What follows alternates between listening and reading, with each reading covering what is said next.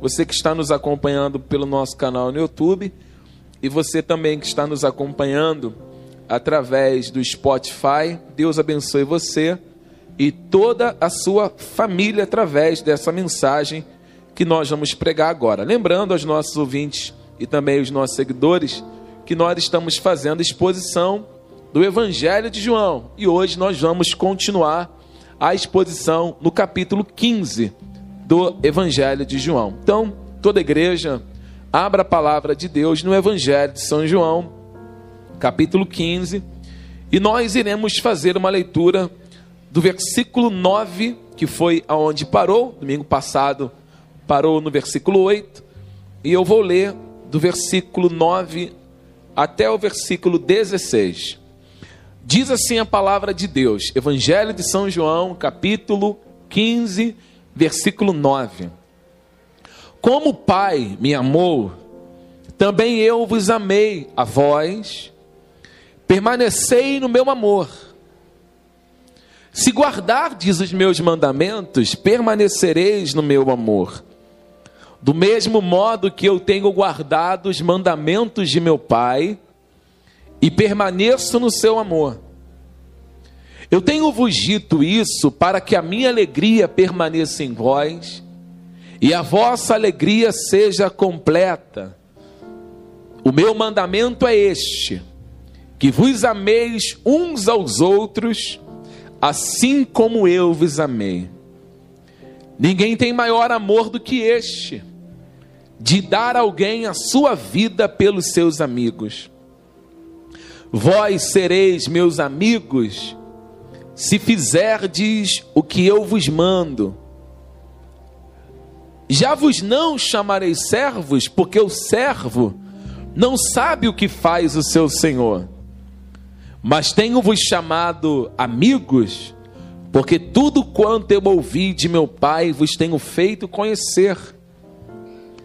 Não me escolhestes vós a mim, mas eu vos escolhi a vós e vos nomeei para que vades e deis fruto, e o vosso fruto permaneça, a fim de tudo quanto em meu nome pedirdes ao Pai, Ele vos conceda. Amém? Vamos orar. Senhor, aqui está a sua igreja, nós, a sua igreja como somos dependentes da Sua palavra, Senhor. Como somos dependentes da Sua graça, como somos dependentes da Sua direção. Pai, nós somos carentes, nós somos desnutridos da verdade. Nós somos, Pai, peregrinos nesta terra, por isso precisamos sermos nutridos, alimentados por Ti. Precisamos, Pai, ser guiados por Ti, orientados por Ti. Suplicamos a Ti nesta noite, eis-nos aqui para ouvir a Tua voz. Mas vale, Senhor, ouvir a Tua voz e viver. Não nos deixe semelhante ao mundo que ouve a sua voz, mas não vive. Não nos deixe semelhante ao mundo que fala de amor, mas não conhece a fonte desse amor. Faça-nos conhecer a Ti como Tu és. Somos dependentes da Sua luz em nosso coração escuro. Fala conosco, Pai. Suplicamos ao Senhor, em nome de Jesus. Amém. A igreja pode sentar no seu lugar. Nós intitulamos essa mensagem, apesar de estarmos fazendo uma pregação bem textual, e uma pregação voltada para a exposição bíblica, hoje nós tomamos a liberdade de colocar a mensagem de forma temática também.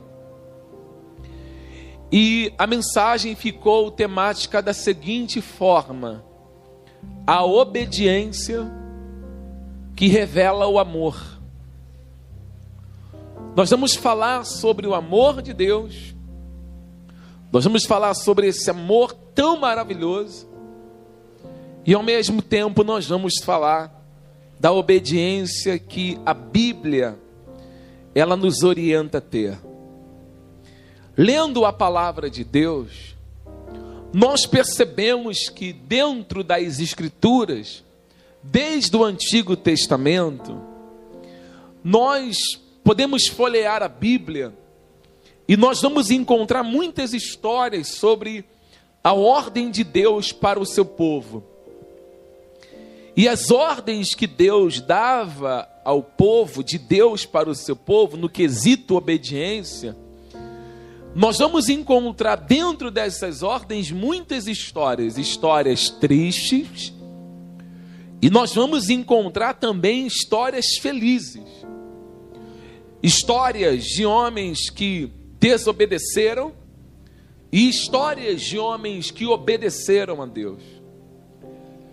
O comportamento ligado às ordens que Deus dava ao povo, quando Deus dizia algo para os patriarcas na antiga aliança, Deus dizia e não somente esperava que eles ouvissem o que ele estava dizendo. Deus exigia de quem ouvia obediência. A obediência, ela era um, um quesito importante para que eles pudessem viver aquilo que Deus lhes havia prometido. Por exemplo, quando nós lemos a história de Abraão em Gênesis capítulo 22, nós encontramos um homem que espera 25 anos para ser pai depois de 25 anos, Deus abre a madre da sua esposa Sara, Isaac é gerado. 25 anos depois, Abraão, muito feliz por este grande milagre, a promessa de Deus se cumpre. Isaac, ele nasce, vai ser desmamado, Isaac vai vivendo a sua vida, chega numa fase, segundo os historiadores, de adolescência, até que Deus acorda Abraão, e Deus diz para Abraão assim: Abraão, suba ao monte Moriá, e eu quero que você apresente o teu filho para mim, em cima daquele altar. Eu quero Isaac como sacrifício, ouça isso. Eu quero ele para mim, Abraão. Eu quero que você mate Isaac.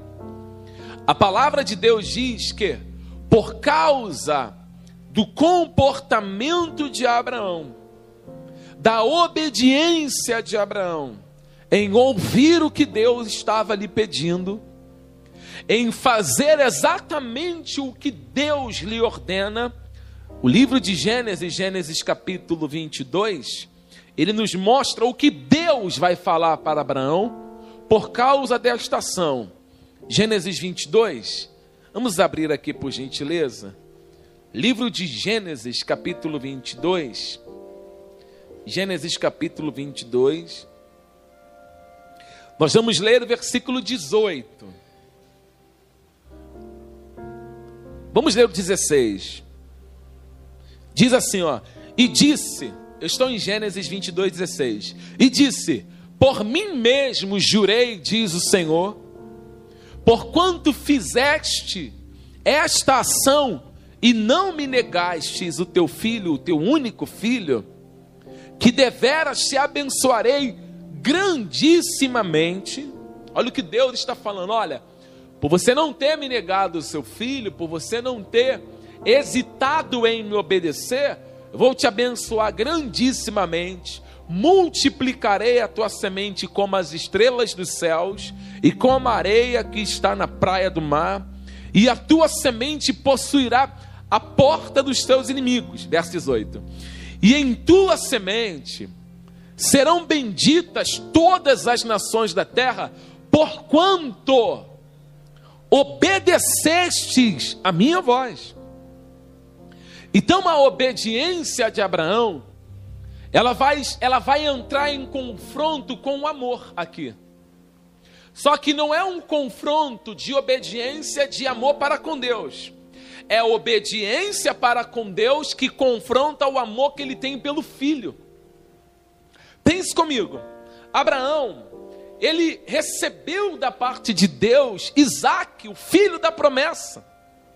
O filho que ele tanto espera, e quem tem filhos sabe que o amor de pai para com o filho, ele é um amor é, que não tem nem como calcular. Pai pula na frente para defender o filho, morre pelo filho, e assim por diante. E olha o que Deus faz: Deus exige de Abraão obediência, e essa obediência tem que romper com o amor que, que o Abraão tem por Isaac. O que, que Deus quer que o Abraão faça? O amor de Abraão por Deus tem que estar acima do amor que o Abraão sente por Isaac. E para ele provar que o amor dele por Deus Pai é maior do que o amor que ele tem pelo Isaac, ele precisa obedecer. Olha que coisa interessante. A obediência, ela prova que nós amamos a Deus. E eu já chego nessa parte. Por exemplo, nós, como cristãos, não podemos imaginar assim: Deus me amou de maneira condicional. Não, não, não. Deus não amou nenhum de nós aqui de maneira condicional. Podemos perguntar aqui para a igreja o seguinte: por que, que Deus chamou? Qual foi a condição para Deus amar alguém? Qual foi a condição para Deus amar você? Existe uma condição que você possa dizer assim: Deus me amou por causa disso. Deus me amou porque eu sou bom. Deus me amou porque eu vim para a igreja. Deus passou a me amar porque eu comecei a ler a Bíblia. Deus passou a me amar porque eu passei a jejuar. Qual é a condição que alguém, ser humano, seja ele quem for, 20 anos ou 50 anos da igreja, pode apresentar para Deus a ponto de dizer assim: é por essa causa que Deus me ama. Não existe condição para Deus amar o homem. Ele simplesmente amou os seus. Ele nos ama de maneira incondicional, não de maneira condicional, certo? Agora, para o homem demonstrar que ama Deus, aí sim, é de forma condicional. Como que nós podemos dizer que amamos a Deus? O próprio Jesus, ele vai apresentar uma condição. Ele apresenta uma condição para que o amor que você diz que tem para com Deus seja verdade.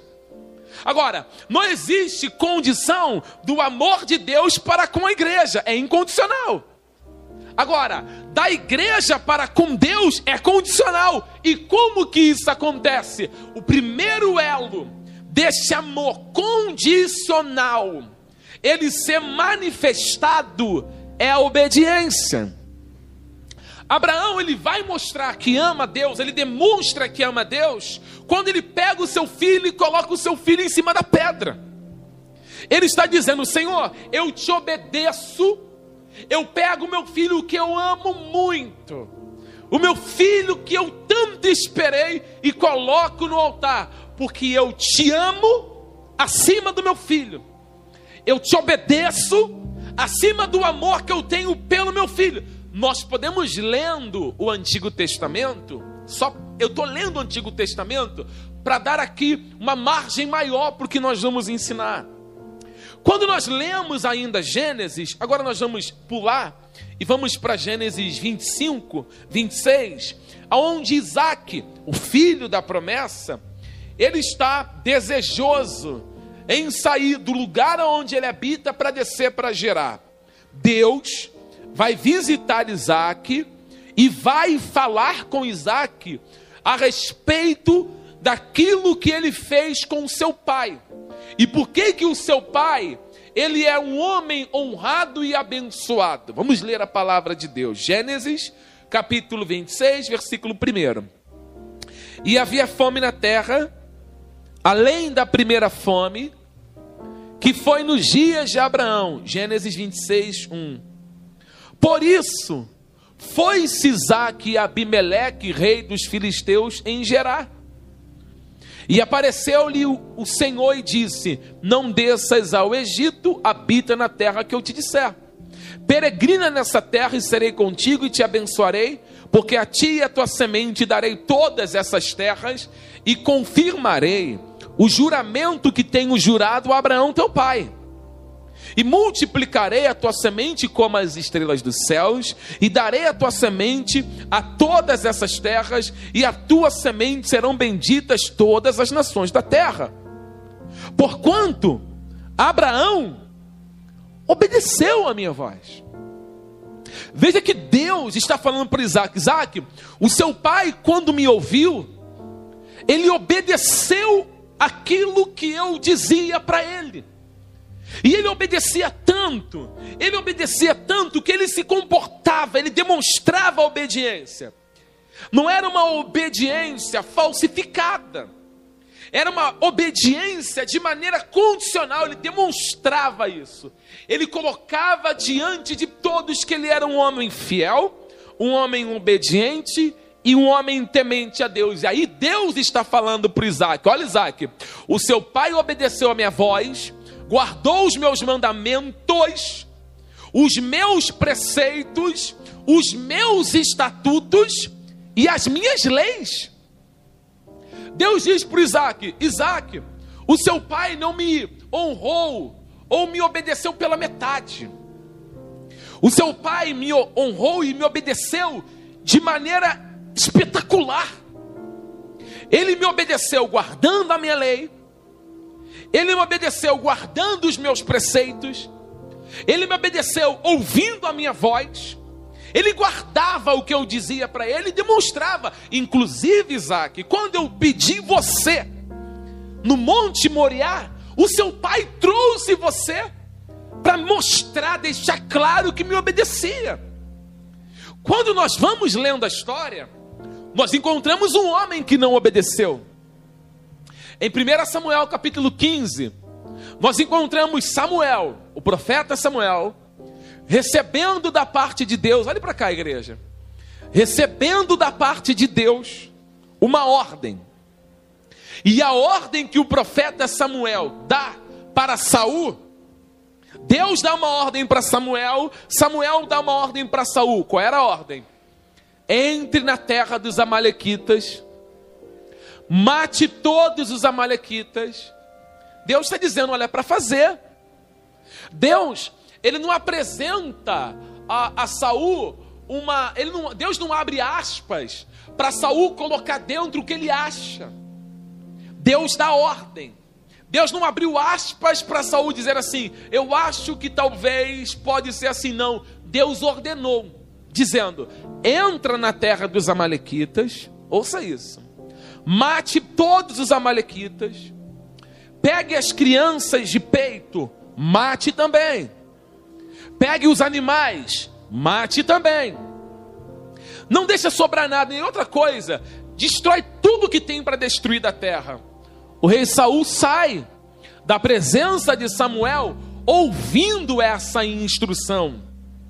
A palavra de Deus nos diz que quando Saul volta, Saul volta trazendo animais que ele deveria ter matado.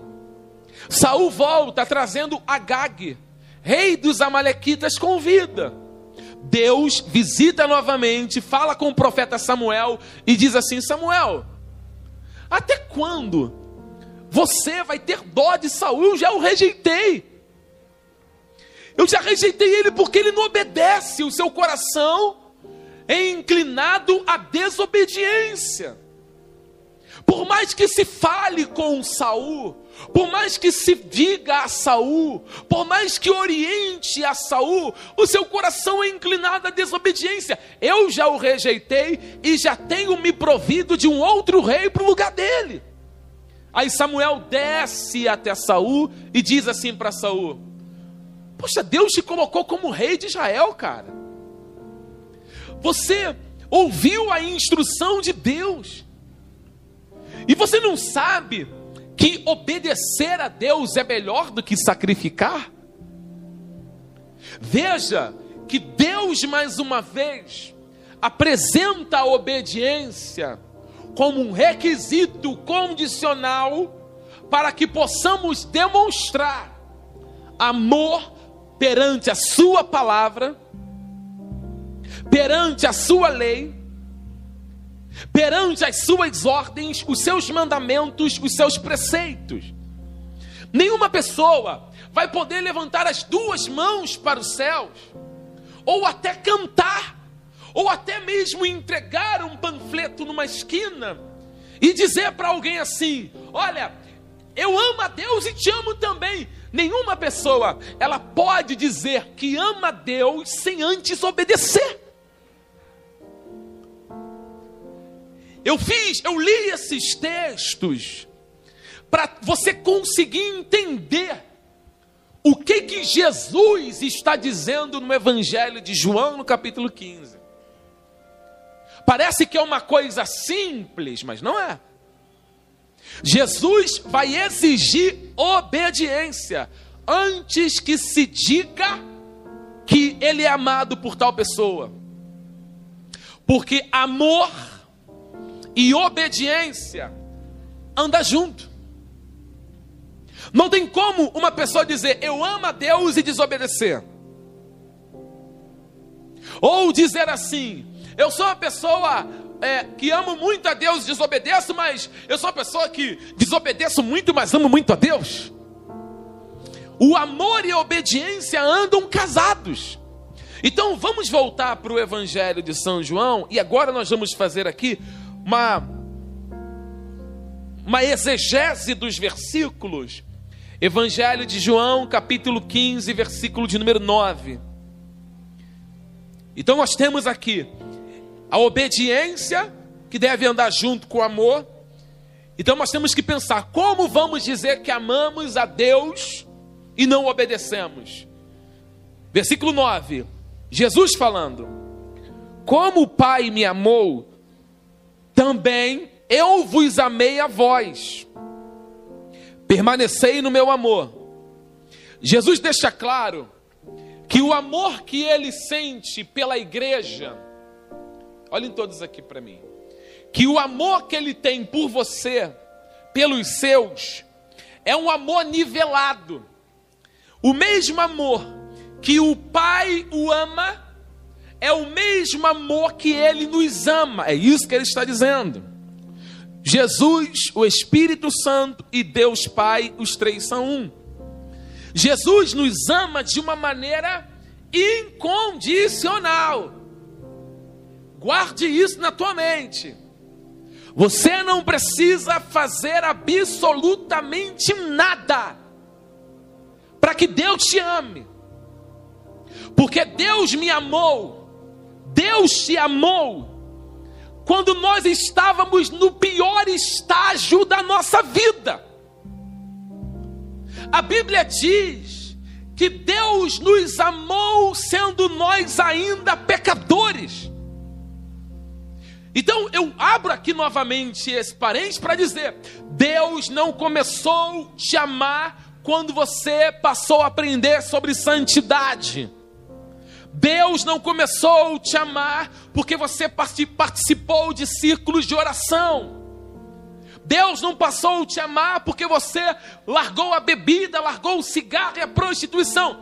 Deus te ama de maneira incondicional. Você não fez nada para que ele te amasse, ele simplesmente te amou e entregou o seu filho Jesus na cruz do Calvário, levou os pecados sobre si, de forma substitutiva, assumiu o nosso lugar, para que nós que estávamos debaixo do pecado e estivéssemos, estivéssemos debaixo da graça de Deus, porque se nós não tivéssemos sido resgatados pelo amor de Deus manifestado em Cristo Jesus, nós estaríamos mortos, porque a Bíblia diz que o salário do pecado é a morte, mas o dom gratuito da parte de Deus é a vida.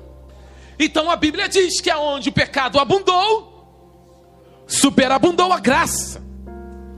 Então nós estamos debaixo dessa graça, por isso que a palavra graça é amor imerecido. Não merecemos, mas Deus, de maneira incondicional, nos guardou debaixo dessa graça. Então nós sabemos que Deus nos ama na mesma medida. Não existe um nivelamento, o amor de Deus para com a sua igreja é muito, mas muito grande. E como ele prova esse amor? Como que Jesus provou que nos amava? João 13 diz que ele vai amar os seus discípulos, os seus, até o fim. João está dizendo a cruz, que Jesus amou até o ponto de ter os pregos nas suas mãos, coroa de espinho na cabeça, e ele não deixou de amar em nenhum momento os seus discípulos. Ele não abandonou os seus discípulos em nenhum momento porque o amor de Deus, ele é incondicional. O amor de Deus, ele é perfeito. O amor de Deus, ele permanece para todo sempre. Deus não é como a gente. Deus não é. Olhe para cá.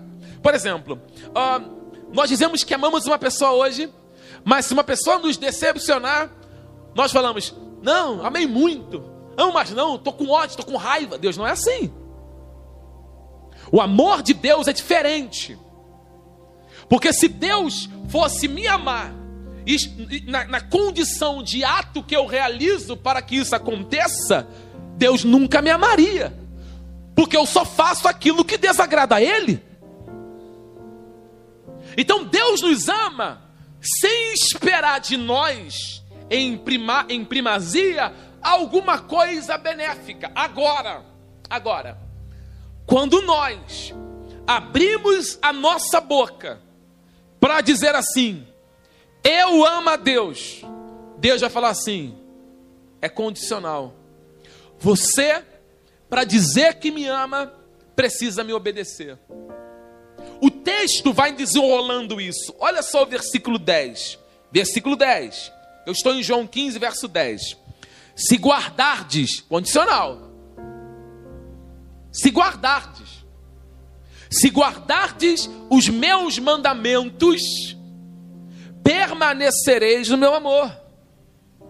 Do mesmo modo que eu tenho guardado os mandamentos de meu Pai e permaneço no seu amor. Olha o que Jesus fala: se vocês guardarem os meus mandamentos, vocês vão permanecer no meu amor. Do mesmo modo que eu tenho guardado os mandamentos do meu Pai e permaneço no seu amor. Olha o que Jesus fala. Eu desci nessa terra, olha para cá, e tudo que eu fiz foi obedecer. Jesus desobedeceu o seu pai em algum momento? Sim ou não, igreja? Em algum momento Jesus disse assim: Ó, eu vou fazer a minha vontade, eu vou fazer o que eu quero. Olha, eu, estou com vontade de. Eu não quero andar nas águas, não. Eu quero mergulhar nas águas e ficar lá sem respirar por três horas. Não! Ele obedece. Em todo momento, é para pregar, ele prega. A vontade do pai é essa. É levantar o paralítico, ele levanta. A vontade do pai é essa. É escolher os doze. A vontade do pai é essa. Ele escolhe. Ele faz tudo aquilo que o pai lhe ordena, demonstrando fidelidade e total obediência ao seu pai. Ele se submete à hierarquia como servo um servo obediente.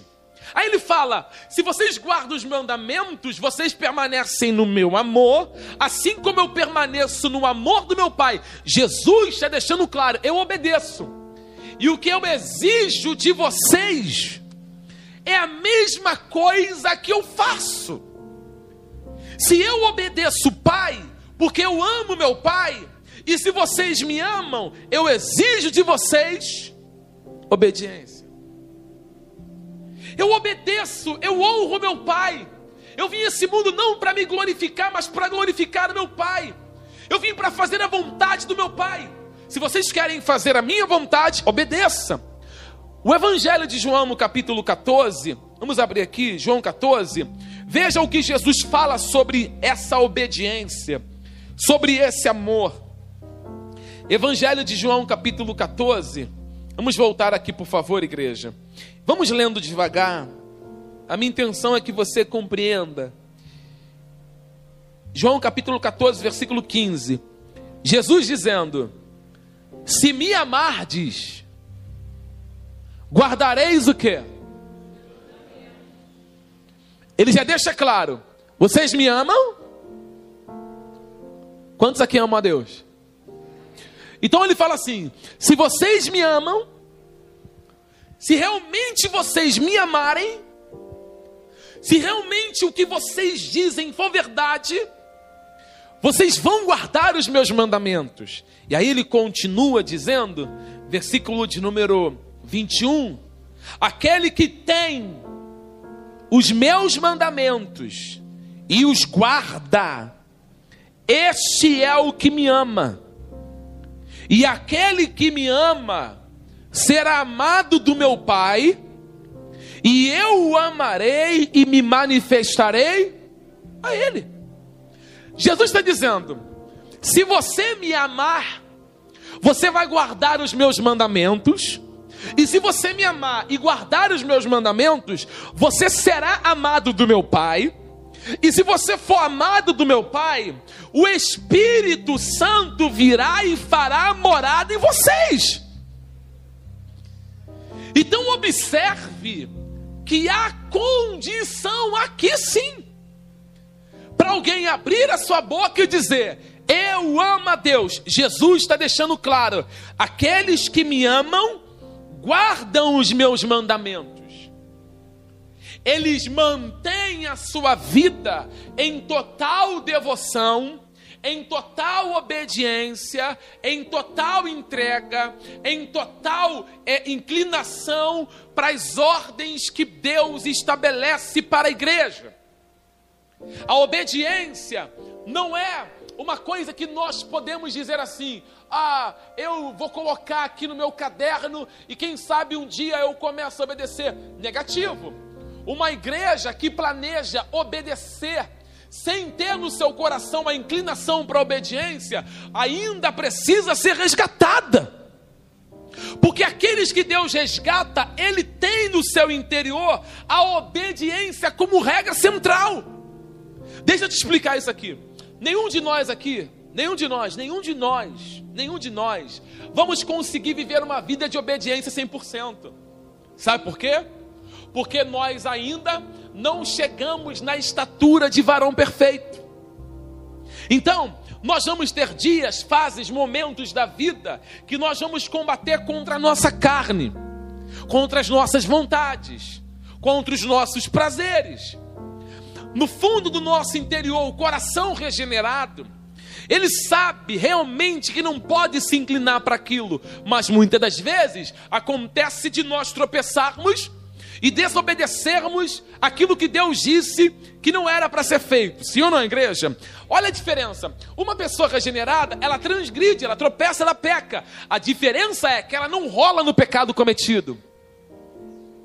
O arrependimento, ele é gerado pelo Espírito Santo na vida de uma pessoa que foi alcançado pela graça de Deus.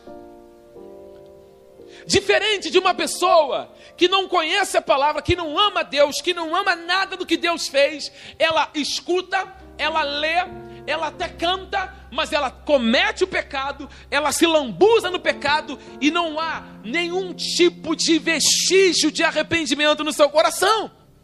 Então, quando é que nós vamos conseguir viver numa vida 100% é, em obediência? Quando alcançarmos a estatura de varão perfeitos. Mas, pastor Washington de Oliveira, o que faz nessa terra? Como que nós vivemos nessa terra? Você tem que pegar todas as suas desobediências de hoje.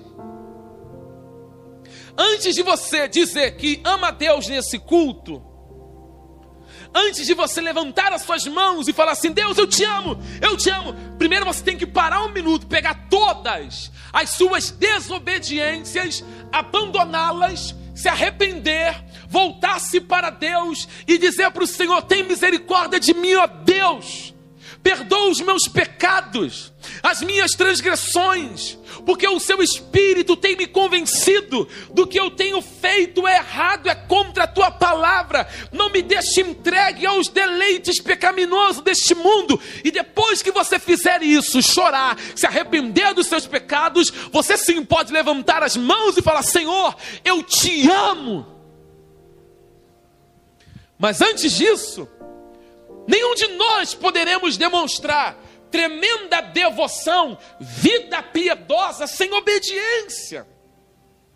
Então, o que Jesus está falando para os discípulos, amém, igreja? Está me ouvindo? Diga amém. O que Jesus está falando para os discípulos é: vocês me amam? Sim, eu amo vocês, então guarde, eu amo o Senhor, então guarde meus mandamentos. Já que vocês me amam, guarde os meus preceitos. Guarde a palavra no mais profundo do coração de vocês. Me obedeçam. Porque eu não quero um amor fingido. Eu quero uma obediência verdadeira. Eu não quero um amor enfeitado. Eu quero uma obediência piedosa. É isso que Deus requer. Porque amar a Deus, o mundo ama. Vai perguntar na esquina, ou aqui nesse pagode que está acontecendo aqui na esquina, se ali tem alguém que tem ódio de Deus. Pergunte para alguém que está se prostituindo, se tem alguém que tem ódio de Deus. Mas todos dizem: Eu amo a Deus. Mas a obediência em relação a viver uma vida guardando os mandamentos de Deus não comprova que eles o amam de verdade. Então, amar a Deus está muito além do que simplesmente dizer eu amo. Está conseguindo entender isso? Amar a Deus não é só dizer assim, ó, eu amo a Deus. Deus vai dizer: Você me ama? Guarde meus mandamentos. Viva dentro dos meus mandamentos. Versículo de número 11. Versículo 11.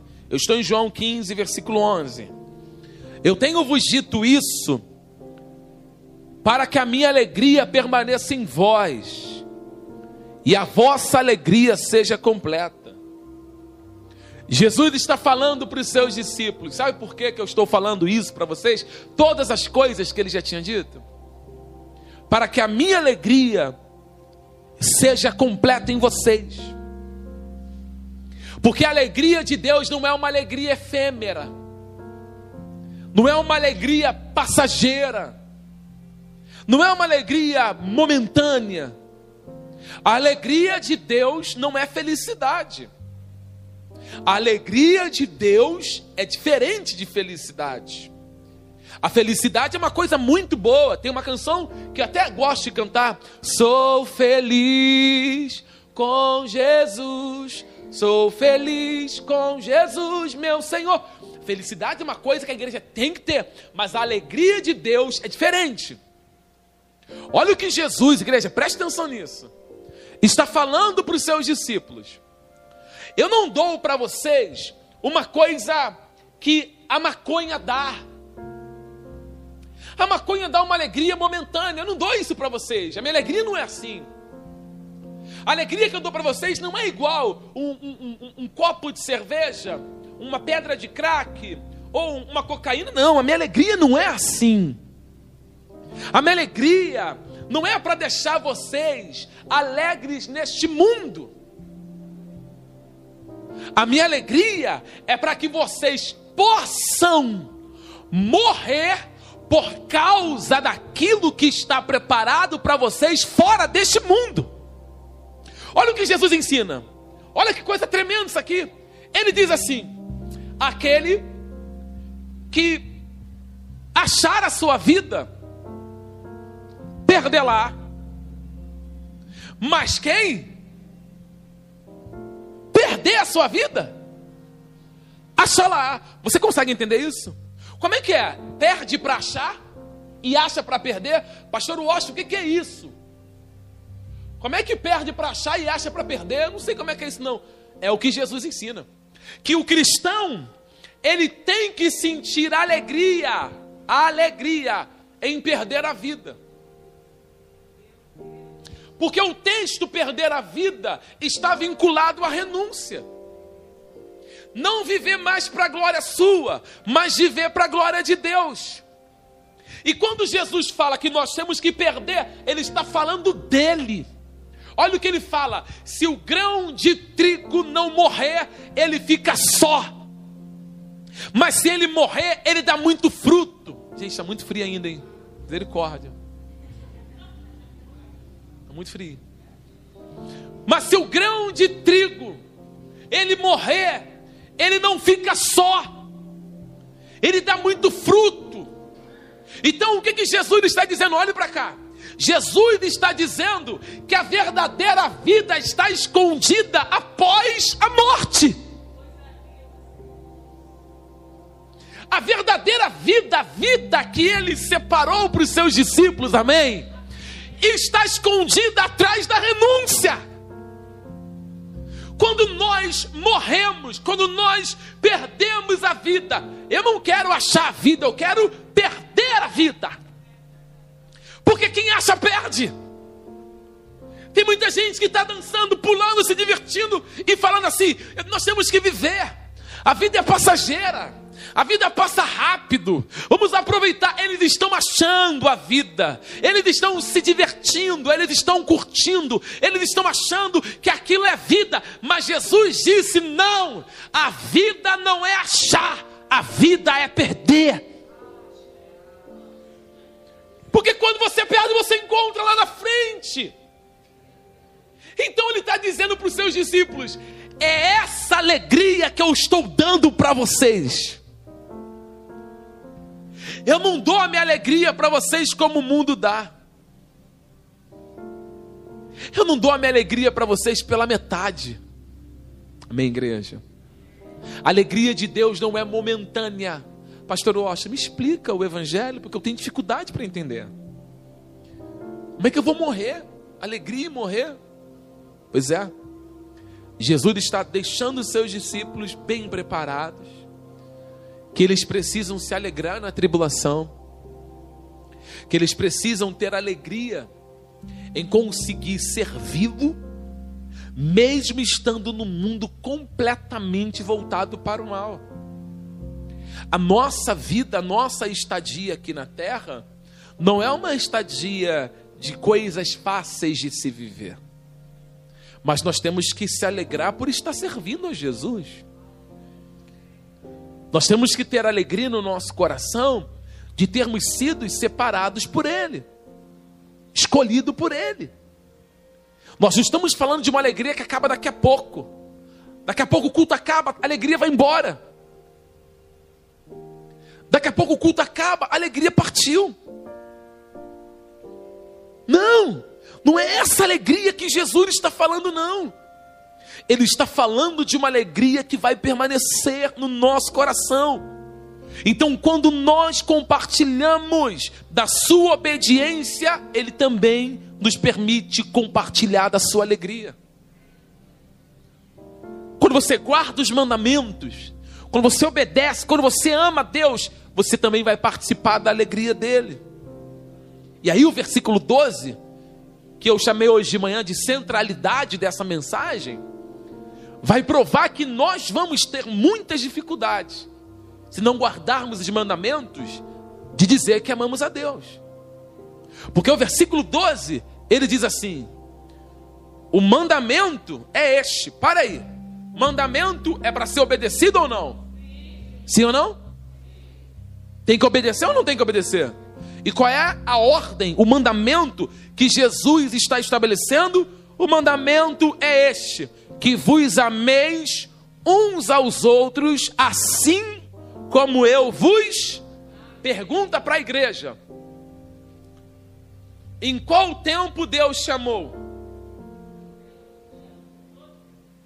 Deus começou a te chamar depois que você começou a acertar? Quando é que Deus chamava? Hã? Errando, antes de nascer, transgredindo, enfim. A pergunta é: Jesus está dizendo que eu tenho que amar do mesmo jeito que ele amou? Amar quem?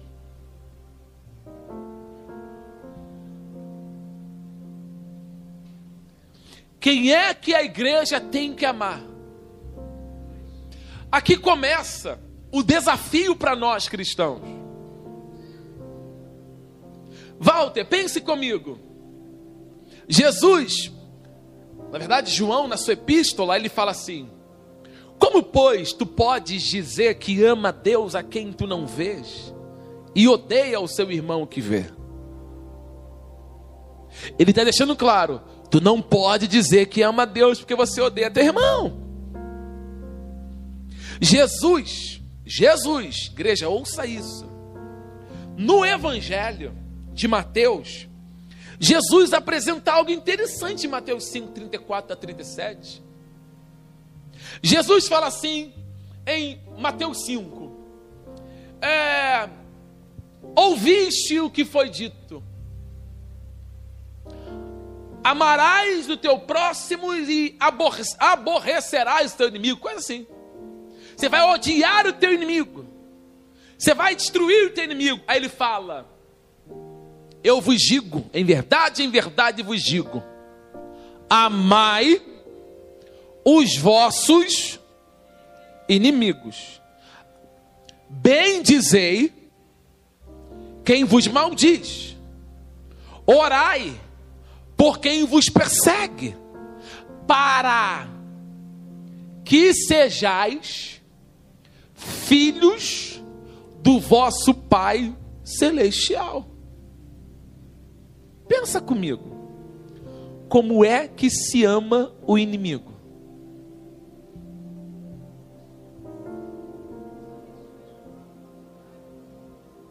Amém, igreja?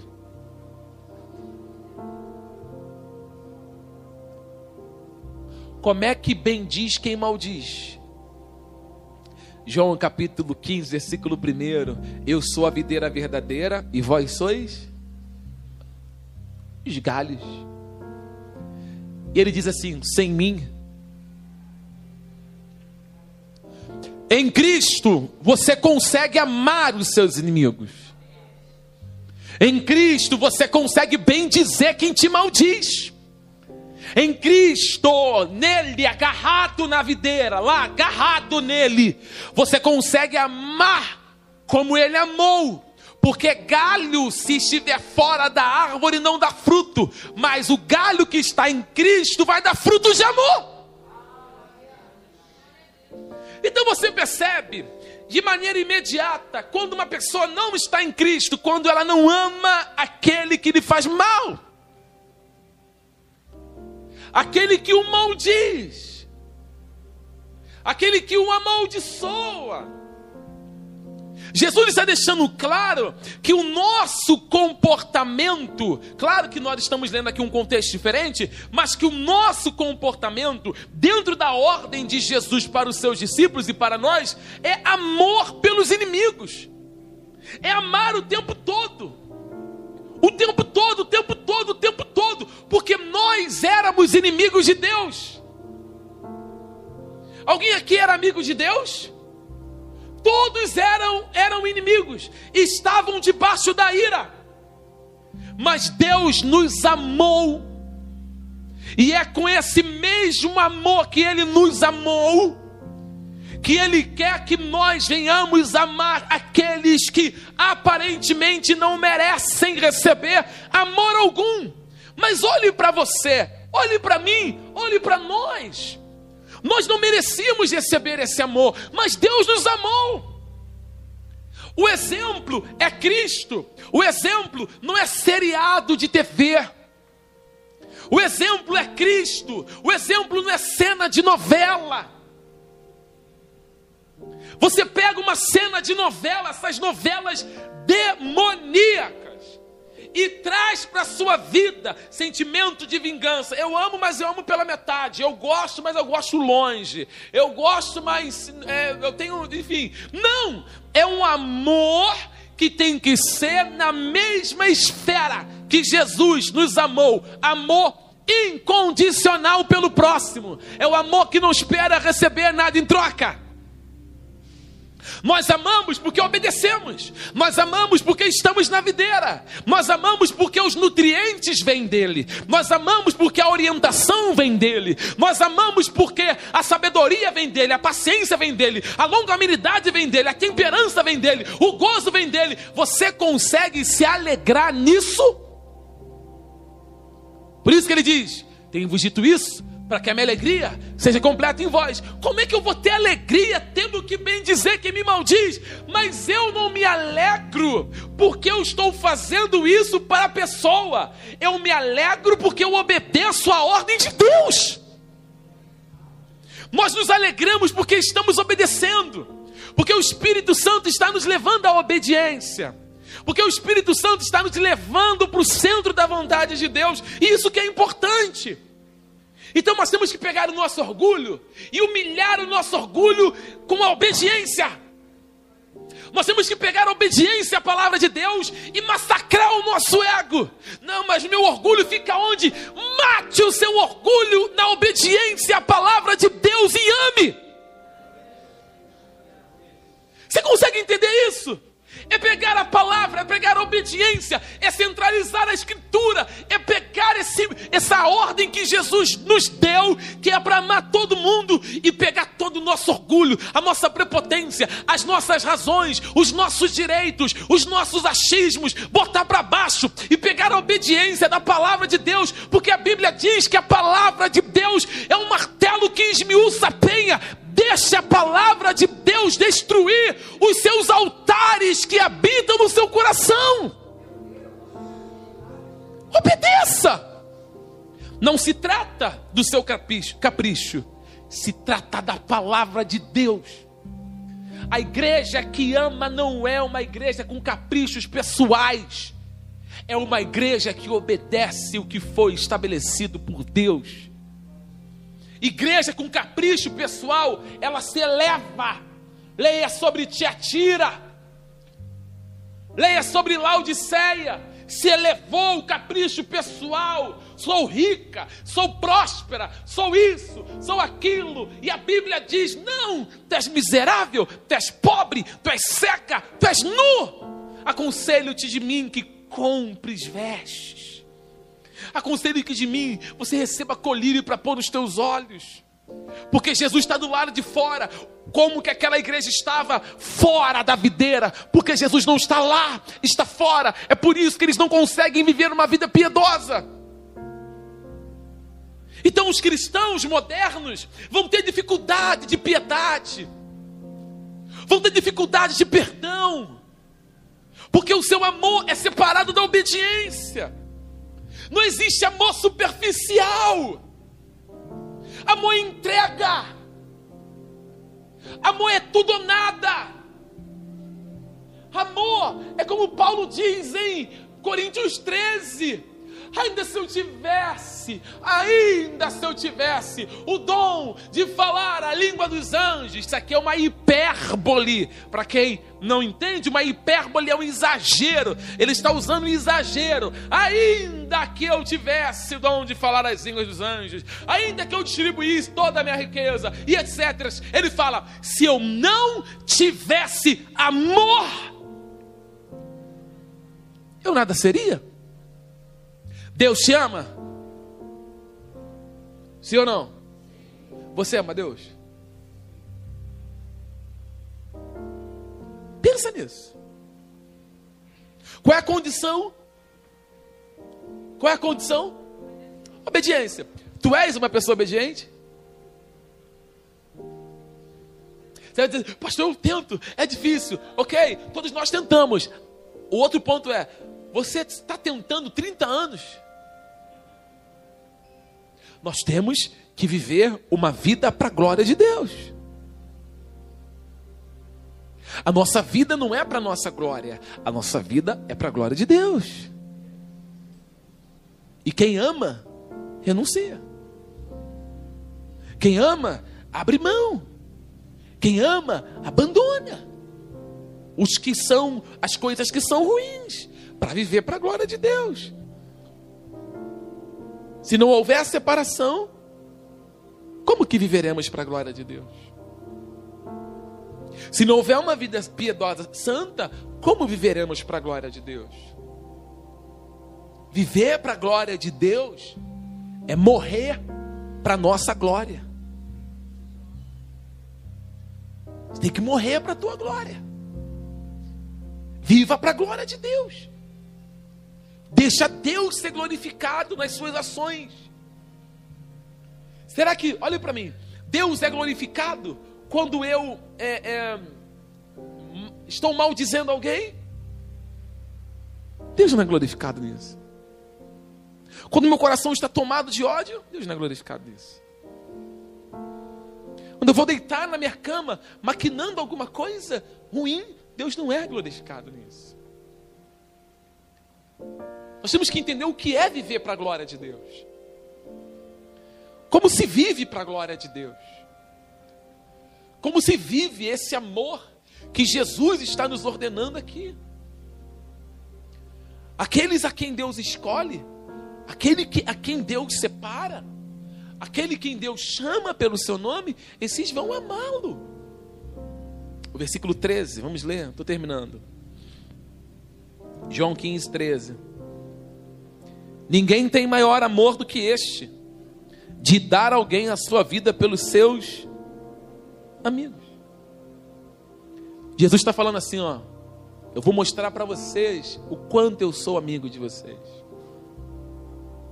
Amigo é esse aqui, ó. Esse é amigo. Ele está dando a vida. Os versículos que vêm depois, Jesus, aparentemente, né, parece que ah, tá tudo certo, né? Jesus abaixou um pouquinho o nível, mas vai piorando. Ele fala: olha, ninguém tem maior amor do que dar a vida pelos seus amigos. Deixa eu rapidinho aqui fazer uma, uma exegese desse versículo. Rapidinho. Olha só, gente. Quando você lê o texto, parece que o texto está mandando você se matar pelos seus amigos, né? Não é isso não, tá? Amém? Amém, irmão? Irmãos, glória a Deus. Não vai sair daqui se matando pelos seus amigos, não. Pulando na frente do carro. É, meu amigo, vou morrer por ele, eu vou tomar um tiro. Não. Está repreendido, não é isso que o texto está falando, não. Quem vai morrer é Jesus. É Ele que vai dar vida. Nós damos a nossa vida de uma outra maneira. A palavra para nós é renúncia. Nós morremos nós morremos em renúncia para a glória de Deus. Isso é vida piedosa. Eu não estou dizendo que quem ama é, deixa fazer o que quer. A Bíblia diz que Deus é Pai e Ele ama tanto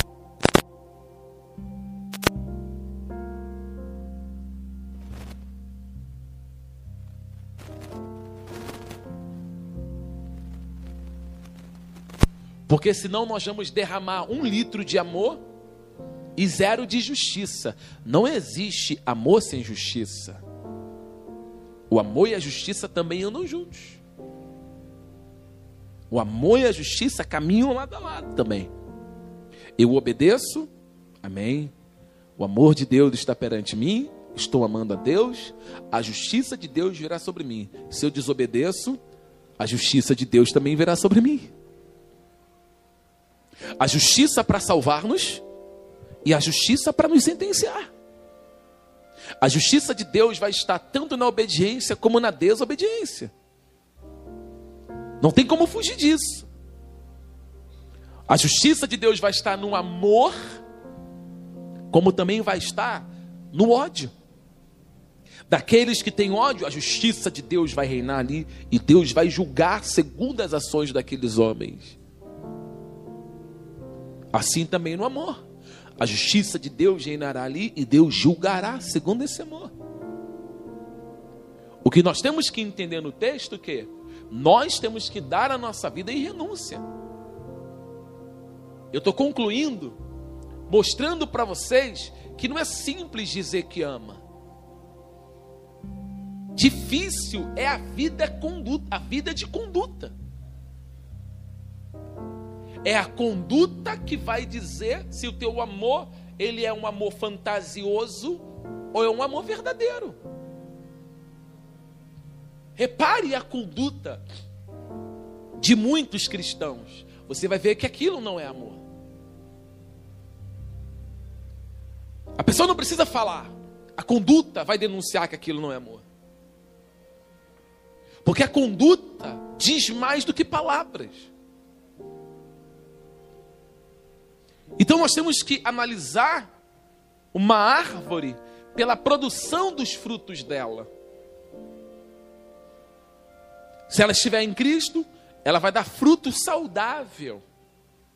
Fora de Cristo, ela vai dar frutos de abrolhos. Frutos que não são para a glória de Deus. Então, todos nós que estamos aqui, temos que fazer uma análise deste amor. Que amor é esse que eu tenho para com Deus? Se eu sou uma mulher, um homem desobediente, que amor é esse? Isso não é amor, isso é rebeldia. Eu estou falando que eu amo a Deus pelos quatro cantos, aonde eu vou, no meu trabalho, na minha rua, mas olha a minha vida. Lembrando, repetindo para você não sair daqui triste. Nenhum de nós vamos conseguir viver essa obediência 100%. A diferença é: um cai na lama, se levanta e é lavado, e sai, outro cai na lama e rola. Essa é a diferença. O salvo regenerado por Deus, ele não está dentro de uma bolha que vai o impedir de transgredir. Ele transgride. A diferença é, ele não vive na transgressão. Consegue entender isso? Ele vai viver para a glória de Deus. Ele vai se arrepender. Eu termino lendo o versículo 14, 15. Vamos ler aqui. Vós sereis meus amigos se fizerdes o que, igreja? Hã? Já vos não chamarei servos, porque o servo não sabe o que faz do seu senhor, mas vos tenho chamado amigos, porque tudo quanto ouvi de meu pai vos tenho feito. Jesus está dizendo para eles: olha, tudo que o meu pai falou comigo, eu falei com vocês. Aí ele diz: ó, porém, vocês serão os meus amigos, se vocês fizerem o que eu vos mando. Não existe amizade, irmãos. Eu vou até terminar aqui. Deixa eu falar aqui uma coisa para você. Quantos aqui podem dizer que são amigos de Deus? Ninguém? Eu posso dizer. Eu sou amigo de Deus.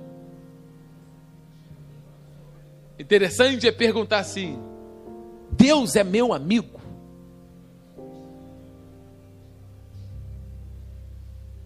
Será que Deus é o nosso amigo? Nós temos que fazer essa pergunta.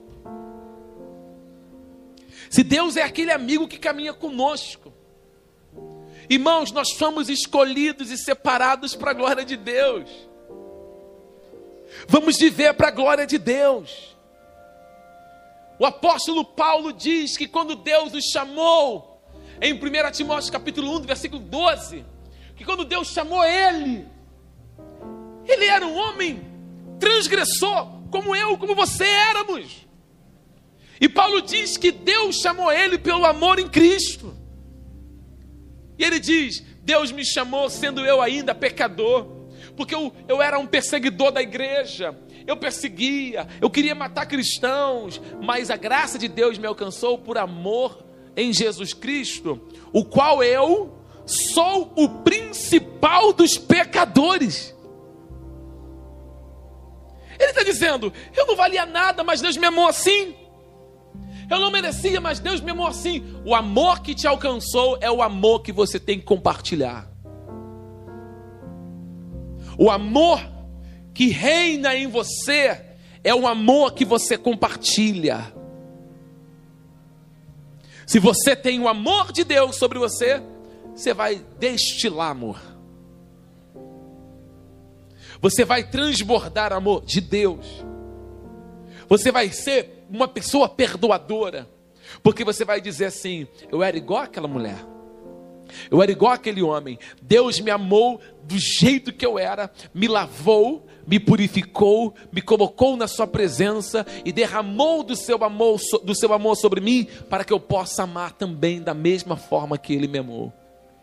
Se esse amor não reina em você, cuidado quando você for levantar a mão para o céu e dizer que ama a Deus. Porque para amar a Deus, tem que ser obediente. O mandamento está aí. Amar os seus amigos, amar seus inimigos, bem dizer quem te maldiz, orar por quem te persegue. O mandamento está aí. Viver uma vida reta, uma vida santa. O mandamento está aí. Fugir da aparência do mal. O mandamento está aí.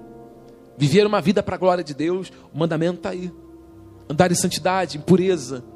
O mandamento está aí.